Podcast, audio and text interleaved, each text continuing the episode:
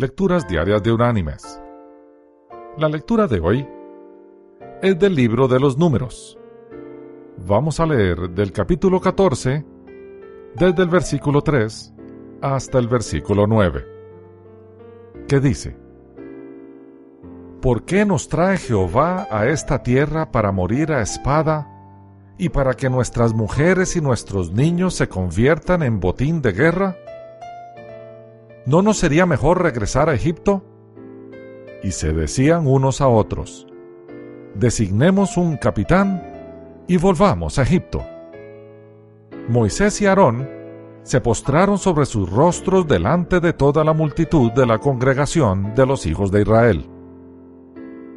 Y Josué, hijo de Nun, y Caleb, hijo de Jefoné, que eran de los que habían reconocido la tierra, rompieron sus vestidos y dijeron a toda la congregación de los hijos de Israel, La tierra que recorrimos y exploramos es tierra muy buena.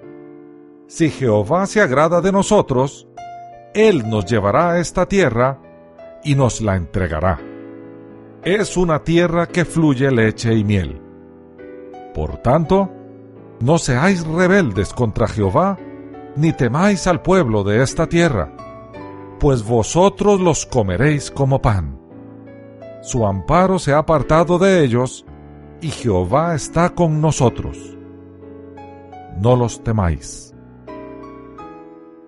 Y la reflexión de este día se llama, En ciencia, los errores siempre anteceden a la verdad. La persona común y corriente comete un error y automáticamente piensa que es un fracaso. Pero algunas de las grandes historias de éxito pueden encontrarse en los beneficios inesperados de los errores. Por ejemplo, muchos están familiarizados con la historia de Edison y el fonógrafo.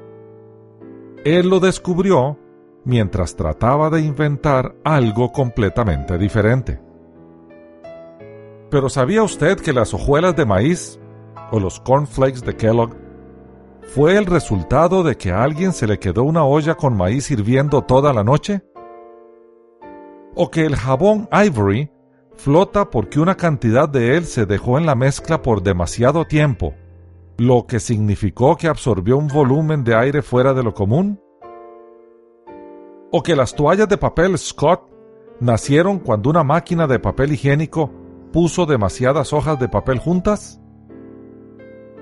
Horace Walpole dijo que, en ciencia, los errores siempre anteceden a la verdad. Mis queridos hermanos y amigos, la vida está llena de sorpresas que Dios nos tiene preparadas. La suerte no existe. Dios sí. Él nos manda a prepararnos para que aprovechemos las oportunidades que Él nos va a presentar. Como dijo Voltaire, suerte es lo que sucede cuando la preparación y la oportunidad se encuentran y fusionan.